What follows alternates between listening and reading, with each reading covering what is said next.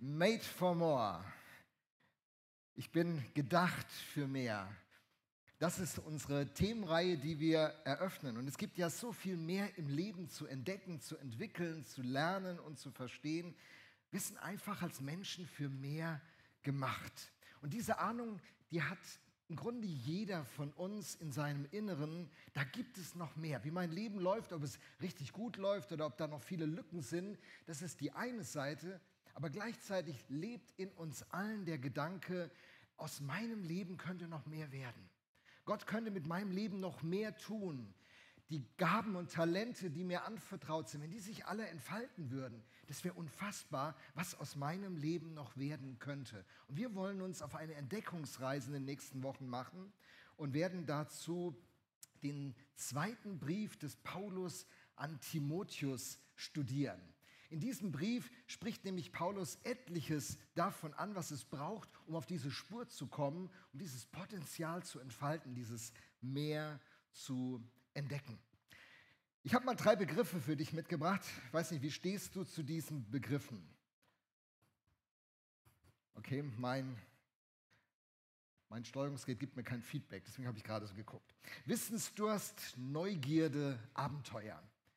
Was empfindest du, wenn du diese Begriffe liest? Wissensdurst, Neugierde, Abenteuer. Einige empfinden dann vielleicht Vorfreude, Aufregung oder Angst. Das ist eine Typfrage. Ich liebe es zum Beispiel, immer Neues zu entdecken. Das ist ja die sechste Gemeindeerneuerung, in die Heike und ich gegangen sind. Wir sind sechsmal umgezogen, sechs neue Städte, ganz, ganz viele neue Menschen kennengelernt, mittlerweile tausende von neuen Menschen kennengelernt. Und wir finden das klasse. Also meistens finden wir das klasse. Obwohl andere würden sagen, super anstrengend, bist du verrückt, so viel Energie zu investieren. Da baust du was auf, da ist was geworden und dann lässt du es wieder. Und dann sage ich, ja, aber es gibt noch mehr zu entdecken. Wer weiß, was Gott noch tun wird. Wer weiß, was durch mein Leben noch in Bewegung kommen wird. Und andere kriegen einen Schweißausbruch, wenn sie mich das reden hören. Aber hey, ich habe die These, dass wir Neues, das Neues zu entdecken, eigentlich die Grundausrichtung unseres Lebens ist. Ich zeige euch mal ein Bild. Neues zu entdecken ist das Natürlichste des Lebens sein, sein, sein, sein Radius zu erweitern, Neues zu entdecken, Neues zu verstehen. Das ist das Normalste. Das ist der voreingestellte Modus, mit dem wir durch dieses Leben gehen. Kleine Kinder, die stellen doch diese fantastische Frage, die mich als junger Vater oft genervt hat, dass Kinder fragen, wisst ihr die Frage? Warum? Papa, du warst einkaufen. Warum?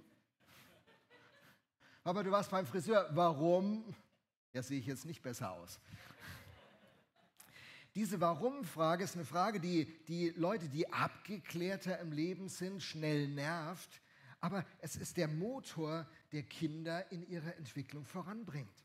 Junge Leute sind genau auf dieser gleichen Spur. Sie wollen das Leben entdecken. Sie wollen an irgendeiner Stelle ihres Lebens ausbrechen. Viele machen das nach dem Abitur oder wenn sie ihre Ausbildung abgeschlossen haben und wollen dann die Welt entdecken. Unsere Kinder, die kamen dann nachdem sie ihr Abi gebaut hatten und sagten, wir gehen auf Reise. Unser Sohn sagte, ich will nach Amerika gehen.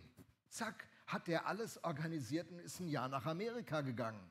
Die wollten ihn als Jugendpastor dort behalten, aber zum Glück ist er zurückgekommen. Unsere Tochter, die war ganz verrückt. Die sagte als 18-Jährige, so jetzt habe ich mein Abi, ich will die Welt kennenlernen, ich will entdecken, was es sonst noch gibt. Und dann hat sie sich entschieden, nach Australien zu gehen, alleine eine junge Frau alleine nach Australien. Das fanden wir Eltern überhaupt nicht witzig. Geh doch mit einer Gruppe, geh doch mit einer Organisation, mach doch irgendwas. Nee, ich gehe auf eigene Faust. Ich will die Leute kennenlernen, ich will das Leben in Australien kennenlernen. Und dann ist sie ein Jahr alleine durch Australien getourt, hat sich selber finanziert und unfassbar. Und hat sich ihr Leben erweitert. Menschen in der Mitte des Lebens, die fragen sich ganz oft, habe ich jetzt alles schon erfahren, was das Leben zu bieten hat? Gibt es noch mehr? Kommt da noch mehr oder war es das jetzt?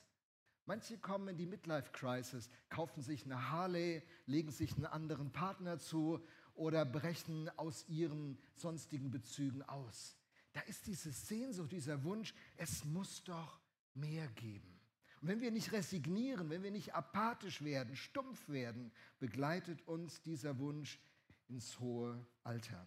Und dahinter birgt sich ja, verbirgt sich ja die Frage, was hat das Leben eigentlich zu bieten? Wozu sind wir eigentlich da? Was kann ich in diesem Leben alles noch entdecken? Was ist die Bestimmung, mit der ich unterwegs bin? Und diese, dieser Frage, der, der wenden wir uns jetzt zu mit diesen zwei Protagonisten, Paulus und Timotheus. Paulus, das ist dieser christliche Hero. Er, er hat viele der Briefe des Neuen Testamentes geschrieben. Und Timotheus ist sein junger Freund, den er begleitet hat, den er unterstützt hat. Und er schreibt diesen Brief, während Timotheus in Ephesus ist. Ephesus in der heutigen Türkei, etwa drei Flugstunden von uns weg. Timotheus ist Gemeindeleiter, ein junger Mann, der eine Gemeinde dort leitet. Paulus sitzt zu diesem Zeitpunkt, es ist zwischen 60 und 64 nach Christus, Paulus sitzt im Gefängnis in Rom. Es sind seine letzten Monate, die er noch zu leben hat. Er ist kurz vor, der, vor, der, vor seiner Hinrichtung. Paulus hat ja ein unnatürliches Lebensende, er ist hingerichtet worden. Und das ist die Phase, in der er diesen Brief schreibt. Und er schreibt dem Timotheus diesen Brief, um ihn zu erinnern. Darauf kommt es an. Da pass auf. Und wir steigen ein in den Text, aus dem wir den heutigen, den heutigen Hauptgedanken ableiten werden. Paulus schreibt in 2. Timotheus 1, Vers 1 und 2 folgendes. Paulus, Apostel Jesu Christi an seinen Mitarbeiter Timotheus. Ich schreibe dir als Apostel, der von Gott damit beauftragt ist, das Leben zu verkünden das Gott selbst uns versprochen hat und das er uns durch Jesus Christus schenkt. Dir, Timotheus, meinem geliebten Sohn, wünsche ich Gnade und Barmherzigkeit und Frieden von Gott, unserem Vater und von Jesus Christus, unserem Herrn. Paulus stellt sich hier als Apostel vor. Apostel, das ist die griechische Vokabel für Gesandter. Für Gesandter. Im, im Lateinischen heißt es Missionar. So, wenn wir von einem Missionar sprechen und es griechisch sagen würden, würden wir Apostel sagen. Äh, da fragen manche, gibt es eigentlich auch Frauen als Apostel? Meine Rückfrage ist, gibt es eigentlich Frauen, die Missionarinnen sind, Missionare sind? Oder wie immer man das heute korrekt formulieren sollte. Ähm, ja, ganz offensichtlich, Missionarinnen, da haben wir gar, keine, gar keinen Glamour mit. Natürlich gibt es Frauen, die als Missionarinnen, als Botschafterinnen in alle Welt gehen. Wenn wir es griechisch sagen würden, würden wir sagen, ja, das sind Apostelinnen. Apostel. Paulus ist so ein, ein Gesandter und er hat eine Botschaft von Gott anvertraut bekommen und diese Botschaft heißt Leben. Leben. Ich schreibe dir als Apostel, der von Gott damit beauftragt ist, das Leben zu verkünden. Das ist unser Thema heute. Die Idee, die Gott hat und wo er sich Menschen sucht und sie beauftragt dafür ist, ist dieser Welt zu sagen, du sollst leben. Ihr sollt leben. Was da in der Ukraine passiert, was in Russland passiert, was in Afghanistan passiert, was in Syrien passiert, was in Sudan passiert, ist nicht Gottes Wille. Egal was, was Kirchenführer sagen von einem gerechten Krieg oder heiligen Krieg, wo immer Leben zerstört wird, ist es nie, nie, nie die Idee von Gott. Gottes Idee ist Leben. Und er schickt seinen Botschafter, den Apostel, los, um zu sagen, ihr sollt leben. Das ist die Botschaft, die der, die der Apostel bekommen hat und erinnert seinen äh, jungen Mitarbeiter daran.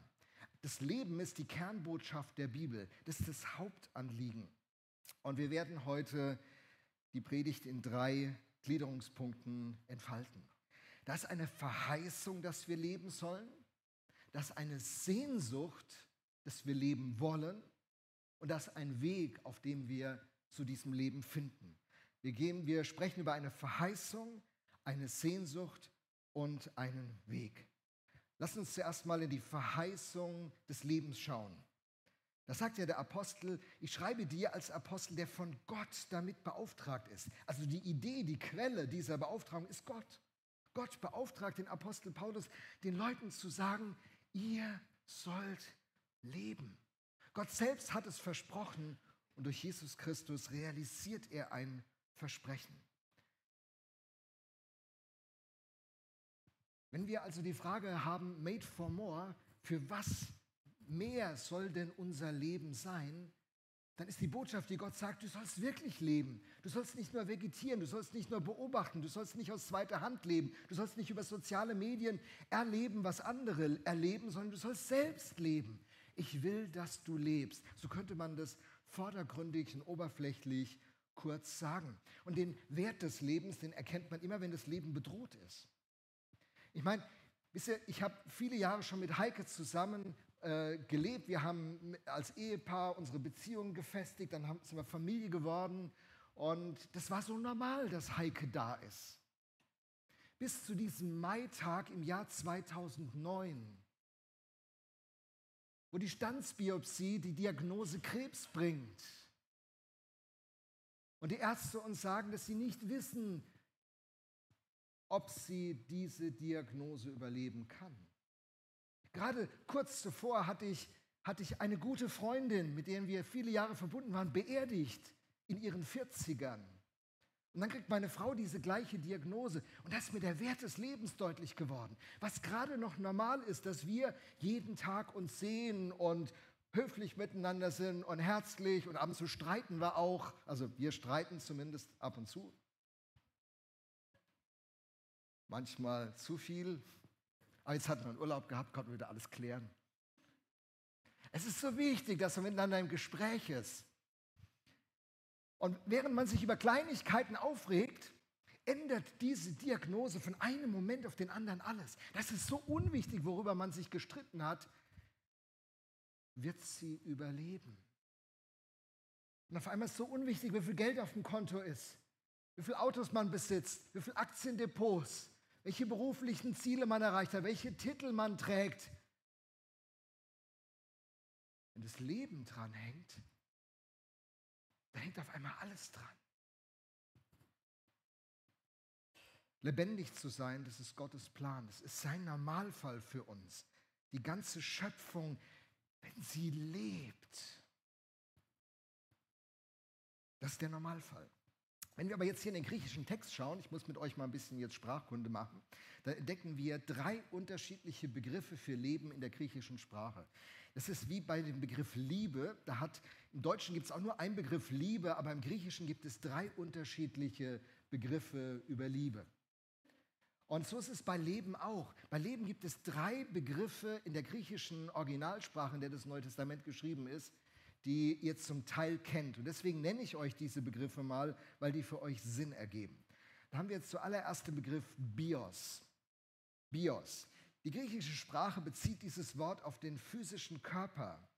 Und wir sprechen daher von dem Begriff Biologie. Unser Begriff Biologie leitet sich von Bios im Griechischen ab. Der zweite Begriff ist Psyche.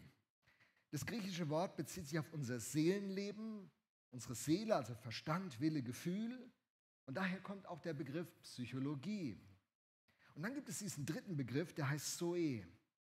Hier bezieht sich das griechische Wort auf das ungeschaffene, ewige Leben, das nur Gott besitzt. Wenn, wenn der Apostel Paulus nun hier in diesem Text über das Leben schreibt, dann dann hat er im Original nicht den Begriff Bios verwendet, auch nicht Psyche, sondern Zoe. Gottes Idee für uns ist nicht nur, dass wir irgendwie lebendig sind und funktionieren, sondern Gottes Idee ist, dass dieses Leben, dieses göttliche Leben in uns ist. Wir sollen leben in der Qualität von Gott. Made for more, für mehr bestimmt. Ja, wir sind dafür bestimmt, in der Qualität zu leben, dieses Leben zu haben, das Gott selber hat, das unkaputtbar ist, das immer andauern wird und eine extrem hohe Qualität hat. Wie komme ich darauf zu sagen, dass das Gottes Idee ist? Hey, das haben wir schon im Vater unser Beten gelernt. Wir beten, dein Reich komme, dein Wille geschehe, wie im Himmel, so auf Erden. Gottes Idee ist das, was im, im Himmel, also in der, in der Sphäre Gottes Realität wird, dass es unsere Realität wird. Dass wir nicht nur biologisch vegetieren und es irgendwie schaffen, dass wir nicht nur psychisch einigermaßen gesund sind, wobei das sehr wertvoll ist, wenn man psychisch stabil ist. Aber Gott möchte, dass die Qualität des Lebens, die er hat, unsere Lebensqualität ist. Das war seine Idee. Ganz ehrlich, wenn ich das jetzt so gesagt habe, weiß nicht, wie es euch geht, Braucht es jemand? Interessiert es überhaupt jemanden? Ich meine, überleg mal, mit, wenn du mit deinen Nachbarn redest, mit deinen Arbeitskollegen, mit Bekannten und du würdest sagen, hey, Gott möchte, dass du ewig lebst, dass du das so ihr Leben, das Leben von Gott hast. Also, oh Mann, du warst wieder in der Kirche, was? Krass. Also du hast echt schräge Ideen. Muss das sein? Komm, mach deine Arbeit, ne? füll die Formulare auf und lass mich in Ruhe mit deinem Zoe oder wie immer das heißt. Hey, die FAZ, die hat letzten Sonntag äh, davon geschrieben, dass der Glaube in unserer Kultur keine Relevanz mehr hat. Im letzten Jahr sind 640.000 Leute aus der katholischen und evangelischen Kirche ausgetreten, so viele wie noch nie. Und sie schreibt äh, in diesem Bericht, dass, dass der, der christliche, die christliche Religion und der christliche Glaube für viele Menschen in unserem Land total irrelevant sind. Der Eindruck ist entstanden, das, was Gott zu bieten hat, ist irrelevant. Es ist ein Ladenhüter. Wir reden hier über etwas, was niemand braucht, nur so ein paar fromme Typen wie ihr. Sag mal, seid ihr doof, dass ihr hierher kommt und nicht bei einem leckeren Brunch irgendwo sitzt? Da wird in diesem Bericht gesagt, junge Leute sagen, dass es für sie mehr Sinn macht, in ein Restaurant zu gehen und lecker zu essen, als in die Kirche zu gehen. Wow, was, was, für, ein, was für ein Gedanke. Stimmt das? Stimmt das? Ist dieses, diese Verheißung von Gott, ist sie für unser Leben relevant oder hat unsere Gesellschaft recht, die sagt, das macht doch alles keinen Sinn? Ja, vielleicht hat unsere Gesellschaft recht, dass sie sagt, also Kirche macht für mich wenig Sinn. Vielleicht ist es tatsächlich so, dass die meisten unserer Kirchen und manchmal vielleicht auch hier die Viva irgendwie nicht so viel Sinn macht. Vielleicht ist das eine Kritik, die wir als Christen hören müssen. Vielleicht ist die wichtig. Weil vielleicht haben wir gar nicht dieses Zoe-Leben in uns. Vielleicht sind wir tatsächlich nur in so einem Ritos und machen was, weil man das so macht. Und irgendwie ergibt es wenig Sinn, wenn man nicht irgendwie christlich erzogen ist. Aber vielleicht ist dieses Zoe-Leben von Gott tatsächlich etwas, was der tiefsten Sehnsucht des Menschen entspricht. Und dafür möchte ich heute Morgen den Punkt machen. Ich, ich mache den Punkt und sage, hey, da ist eine Verheißung für das Leben, das Gott jedem Menschen auf diesem Globus macht. Und diese Verheißung trifft die tiefste Sehnsucht, die jeder von uns hat. Stell einfach mal diese Behauptung auf. Das, was, was sich verbirgt hinter diesem Zoe-Leben, dieses Meer, von dem ganz viele Menschen unserer Kultur keine Ahnung haben und denken, das kannst du vergessen. Ich stelle die Behauptung auf, das ist, das ist das, wonach sich im Grunde jeder sehnt. Was jeder sucht, egal in welcher Kultur, in welchem Umfeld. Ich habe im, äh, im, Internet habe ich einen, einen, Text gefunden von jemandem, der über das Thema Leben, kein, kein Christ, hat über dieses Thema nachgedacht und er schreibt Folgendes in diesem Text. Viele geben sich mit Oberflächlichkeiten nicht mehr zufrieden. Im Job, in Freundschaften, in Partnerschaften. Die Sehnsucht ist da nach etwas Substanziellerem, nach etwas, was weiter und tiefer reicht, nach etwas, was sie wirklich erfüllt und glücklich macht. Viele suchen ihre Bestimmung und nicht zuletzt etwas, wofür es sich lohnt zu leben. Sie suchen nichts weniger als den Sinn für ihr Leben. Und diese Sehnsucht, dieses Suchen nach einem glücklichen, erfüllten Leben, das sich lohnt, das Sinn ergibt und eine Bestimmung erfüllt, dieses Leben ist das Leben, was Gott für Menschen vorbereitet hat. Das ist das Zoe-Leben. Das Zoe-Leben ist nicht, ich gehe sonntags in die Kirche, ich lese die Bibel, ich bete. Das sind Auswirkungen davon. Aber das ist nicht die Quelle. Das, was Gott sich für die Menschen gedacht hat, ist das, wonach sich der Mensch sehnt. Aber nicht wenige haben die Hoffnung aufgegeben, dass sie jemals fündig werden. Und viele Menschen unserer Kultur leben total oberflächlich. Irgendwie durch die Woche kommen, am Wochenende sich abschießen, eine Nacht durchgämen, Drogen legalisiert, um mich zu berauschen, weil ich mit dem, wie die Realität ist, nicht klarkomme, weil, weil das so, so öde ist, so trist ist. Ich brauche ständig was Neues, neue Klamotten. Ich habe von, von, von Leuten gehört, die gehen einkaufen, die Stadt, die geben manchmal 1000 oder 1500 Euro für einen Einkauf aus, kaufen die Kleider, haben den Glück des Kaufens dieser Kleider, hängen das Zeug in den Schrank, ziehen es nie an. Ziehen es nie an und geben es nachher in die Altkleidersammlung. Aber diesen Kick zu haben, diese Sehnsucht nach Leben. Viele wechseln ihre Partner in dem Wunsch, dass eine, etwas, etwas in ihnen angesprochen wird, eine Erfüllung kommt. Man sucht nach einer Erfüllung. Manche suchen diese Erfüllung in der Arbeit, im Erfolg, in der Karriere, im Geld, in Reisen, in Besitz, in Anerkennung. Einer unserer Freunde hat 60 Länder dieser Erde bereist. Er war auf der Suche und dann sagt er zu mir vor einer Zeit, Lothar, dann stehst du, da stehst du in der Südsee an diesen Palmen und diesen Stränden und diesen Bilderbuchszenarien und auf einmal sind diese Palmen genauso gewöhnlich wie die Fichten in meiner Heimat. Es ist so crazy, so crazy. Und wisst ihr, was total bitter ist? Wenn man alle seine Träume verwirklicht, wenn man alles hat, wovon man je geträumt hat, den, den Titel, ich bin jetzt Doktor, wenn man, wenn man alles erreicht hat, das Haus, den Garten, wenn, wenn alles da ist, wovon man je, je geträumt hat, man steht da und merkt, das gibt mir nicht das, was ich erhoffte. Viele erleben es in ihren Partnerschaften. Wenn ich nur eine Frau finde, wenn ich nur einen Mann finde, wenn wir nur verheiratet sind, wenn wir nur eine Familie. Und dann hat man das und merkt, das gibt einem nicht das, wonach man sich sehnt. Woran liegt das? Es liegt daran, dass Gott uns anders gestrickt hat. Im Prediger 3, Vers 11, vielleicht kennt ihr den Vers, die schon länger dabei sind. Ich, das ist einer meiner Lieblingsverse, der ist total stark. Da heißt es, alles hat er schön gemacht. Yes, Gott hat diese Welt schön gemacht. Und er liebt diese Welt.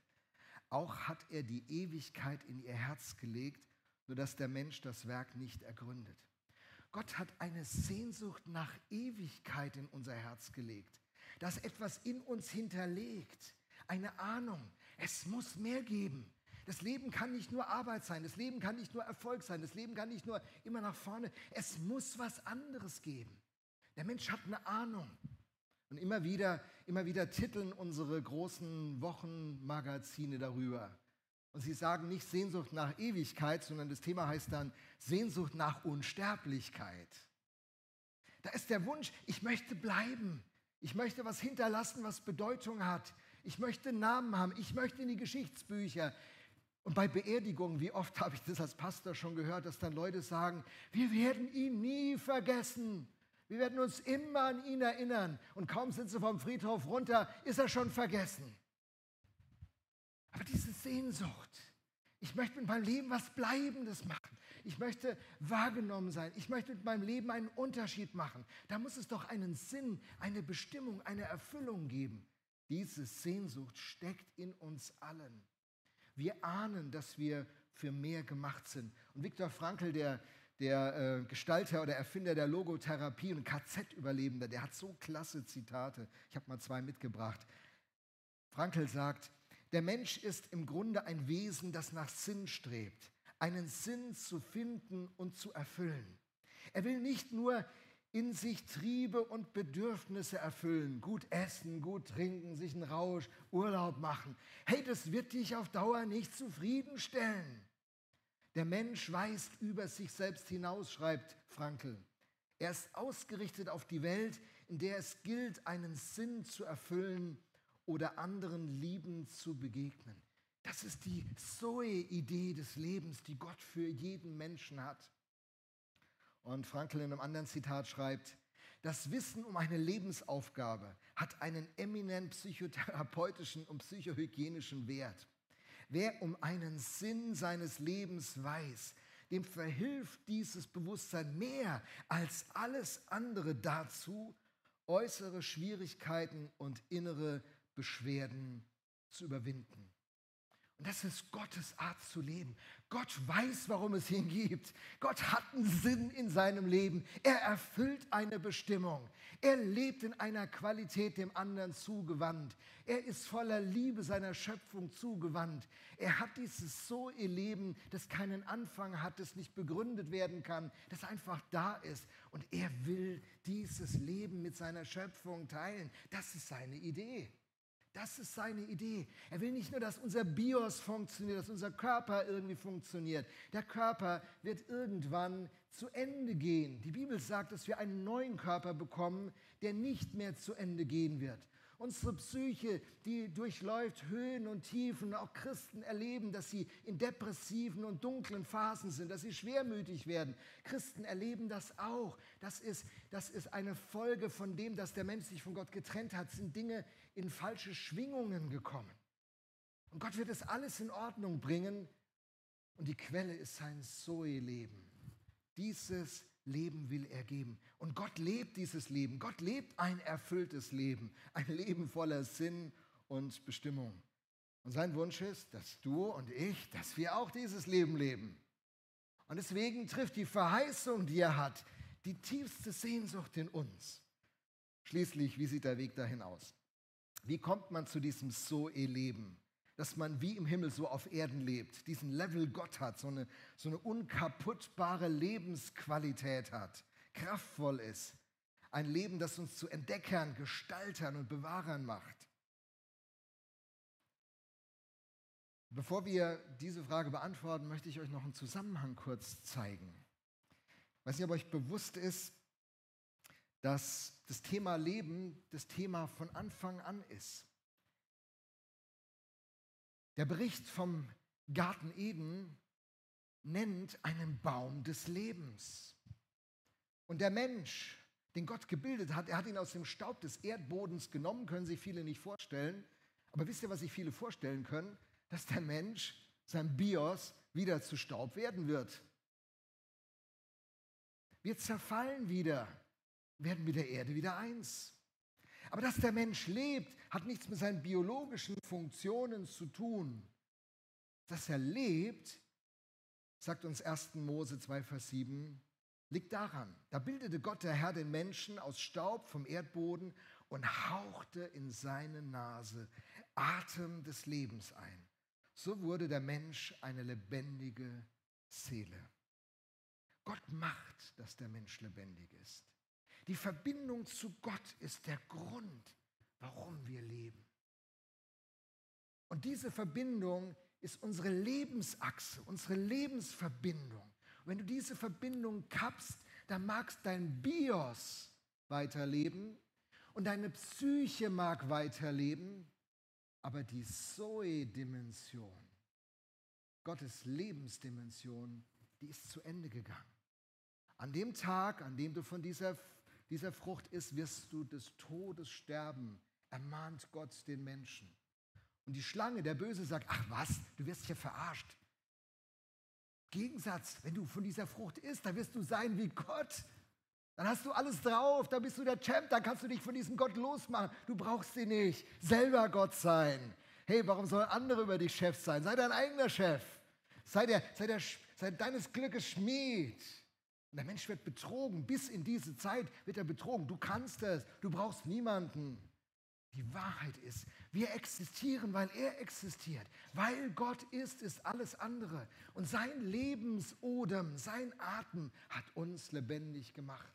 Und wo diese Verbindung unterbrochen wurde, ist dieses Leben aus uns rausgehaucht. Auch während du da sitzt und sagst, ich, ich lebe doch, ist doch alles gut, mir geht es psychisch gut, ich habe keine Macke, mir geht es körperlich gut. Hey, ich bin richtig fit. Und du, du Pastor, willst mir das Leben, willst mir das Leben vermiesen? Ach was? Weißt du was? Das ist nur eine Frage der Zeit. Ich muss mit dir gar nicht diskutieren. Lass uns mal 50 Jahre weiter abwarten. Lass uns mal abwarten, wie die Geschichte ausgeht. Aber Gott will nicht, dass diese Geschichte so ausgeht. Und deswegen hat er Jesus geschickt. Und dieses verlorene Paradies, das das Leben uns geschenkt hatte. Dieser Baum des Lebens. Wisst ihr, den treffen wir im Buch der Offenbarung, im letzten Buch der Bibel wieder an. Da ist in Offenbarung 22 vom Wasser des Lebens die Rede und vom Baum des Lebens. Und, und diese neue Stadt Jerusalem, Christen sagen ja manchmal, boah, ich muss weg von dieser bösen Erde. Übrigens, Gott hat die Erde gemacht. Was ist an dieser Erde böse? Gott hat sie doch gemacht. Der Mensch hat sie hier und da entstellt, sie ist aus den Fugen geraten, aber Gott ist dabei, sie wieder in Ordnung zu bringen. Manche denken, weißt du, Hauptsache weg von dieser Erde und ab in den Himmel. Dann habe ich es hinter mir. Aber in Offenbarung 21 steht, dass das neue Jerusalem nicht irgendwo im Himmel ist, sondern das neue Jerusalem kommt auf die Erde. kommt in unsere Wirklichkeit, erneuert alles und die Welt wird sein, wie sie von Anfang an gedacht war. Das ist Gottes Plan für uns. Und wir sind Botschafter an seiner Stadt zu sagen, Leute, wir müssen nicht sterben. Wir dürfen leben. Es gibt mehr. Es gibt nicht nur ein Bios-Leben. Es gibt auch nicht nur ein Psyche-Leben. Es gibt ein Zoe-Leben und es wird alles heilen, wenn es dir biologisch gerade nicht so toll geht, wenn es dir psychologisch gerade nicht so gut geht. Lass dich ermutigen, das Zoe-Leben wird dich heilen. Gott wird alles wieder in Ordnung bringen, wo die Verbindung zu ihm entsteht. Da kommt alles wieder zum Leben. Und Gott hat es verheißen und durch Jesus Christus geschenkt. Wie erlebt man das? Man erlebt es, wenn man sich auf diesen Jesus einlässt. Man erlebt es, indem man sich auf diesen Jesus einlässt. Im Alten Testament heißt es noch, äh, bei dir ist die Quelle des Lebens und in deinem Licht sehen wir das Licht. Gott ist diese Quelle und Jesus verbindet sich und sagt, ich bin gekommen, damit sie das Leben haben und das Leben im Überfluss. Und manche übersetzen hier das Leben in Fülle. Und erfülltes Leben und Fülle, hm, merkt ihr, da gibt es einen Zusammenhang. Jesus ist gekommen, damit wir ein erfülltes Leben erfahren. Jetzt, jetzt wenn ich diesen Punkt habe, so ganz am Ende, da habe ich immer wieder die Frage gestellt bekommen, ich mit Leuten, viele Leute sind überrascht, dass ich Pastor bin. Auch jetzt so, wo wir da wohnen in Franklin, wir lernen, nette Leute kennen und neulich ja auf unserer Etage mit ein paar Leuten, die bei uns da wohnen, so kam auf Beruf, sagt, ja, ich bin Pastor. Äh, what? Äh, wie jetzt? Äh, was? Richtig tolle Gespräche, tolle Leute kennengelernt. Es ist so nett. Aber dann sagen mir Leute nach einer gewissen Zeit, du bist ja ganz in Ordnung. Aber weißt du, viele Christen sehen so aus, als ob sie den ganzen Tag Zitronen lutschen würden. Mensch, so, so griescremig und alles negativ und wenn denn Jesus gekommen ist, dass sie das Leben und im Überfluss haben, warum sieht man es bei den Christen so wenig? Denkst du, ja, ist ein guter Punkt. Danke für diese hervorragende Frage, denke ich oft. Wisst ihr, mancher Christ startet gut, aber er zieht nicht durch. Jesus sagt nicht, starte gut mit mir. Jesus sagt, folge mir nach. Viele Christen folgen Jesus nicht nach. Sie tun einen ersten Schritt zu Gott und das war's. Und da geschieht keine Lebensveränderung. Die Lebensveränderung geschieht in der Nachfolge von Jesus. Der N.T. Wright, ein englischer Professor, hat ein tolles Bild dafür gefunden. Er sagt, es bringt nichts, wenn man für die Sicherheit im Straßenverkehr betet und seine eigene gefährliche Fahrweise nicht aufgibt. So, so machen es viele Christen so. Gott, jetzt bin ich da. Gott, danke, dass du mich liebst, dass du mich toll findest. Bin so gerne bei dir. Segne mich, segne mich, segne mich, segne mich, segne mich, segne mich. Amen. Jetzt muss ich weg, Gott. Ich habe noch was vor. Die Netflix-Serie, die neue, die ist gerade rausgekommen. Gott, ich muss, ich muss an meine Karriere basteln. Der Chef hat gebeten, ich soll ein paar Überstunden machen. Ich habe heute keine Zeit für eine Kleingruppe. Kleingruppe, eine tolle Idee. Super Idee. Ich habe aber keine Zeit. Gott, dass du mir Gaben und Talente gegeben hast, wo mein Leben einen Unterschied machen könnte. Super, ich danke dir für die Talente. Ich setze sie gerne in meinem Job ein. Gott segne mich in meinem Job. Wie, du hast einen Plan für mein Leben? Oh Gott, keine Zeit gerade. Ich muss meine Familie bauen. Gott, keine Zeit. Aber bitte segne mich, segne mich, segne mich. Jemand hat ein Problem? Oh, das tut mir echt leid. Du, ich bete für dich. Segne mich, segne mich, segne das ist ein, ein Hauptgrund, warum Christen im Glauben nicht wachsen. Ego, Ego, Ego, Ego. Sie sind eingestiegen in die Beziehung zu Gott. So, jetzt bin ich da, Gott, jetzt bitte segne mich. Aber Jesus sagt, folge mir nach. Made for more, das More entdeckst du, wenn du anfängst, Jesus nachzufolgen. Die Veränderung geschieht in dieser Nachfolge und die ist total spannend. Und ganz ehrlich, in vielen Kirchen ist es einfach langweilig. In den meisten Kirchen wollte ich kein Mitglied sein. Die meisten Kirchen wollte ich auch nicht besuchen. Deswegen bin ich Pastor geworden, um Kirchen auf so einen Weg der Veränderung zu bringen, dass es spannend ist, dabei zu sein, dass es Abenteuer ist, dabei zu sein, dass wir mit Gott was erleben und dass diese Kirche dieser Welt gut tut, dass die Liebe von Gott Hände und Füße bekommt, dass durch uns ein Unterschied passiert. es kann doch nicht sein, dass man in solchen Reihen sitzt und irgendeinem so Typen halt zuhört und das ist Christsein. Leute, das kann doch, nur, das kann doch nicht wahr sein, oder? Ja, wir wollen durchstarten. Wir wollen durchstarten. Jetzt auch durchstarten?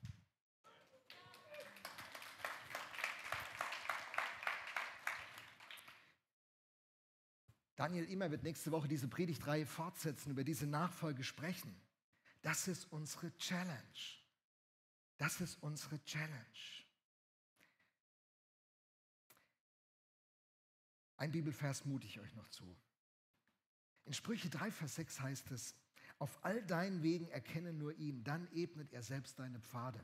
Wenn wir anfangen, Gott in unserem ganzen Leben zu haben, auf allen deinen Wegen erkenne nur ihn. Gott, wo bist du? In meinem Beruf, in meinen Ängsten, in meinen Krankheitsdiagnosen, in meinen Sorgen, in meinen Freuden.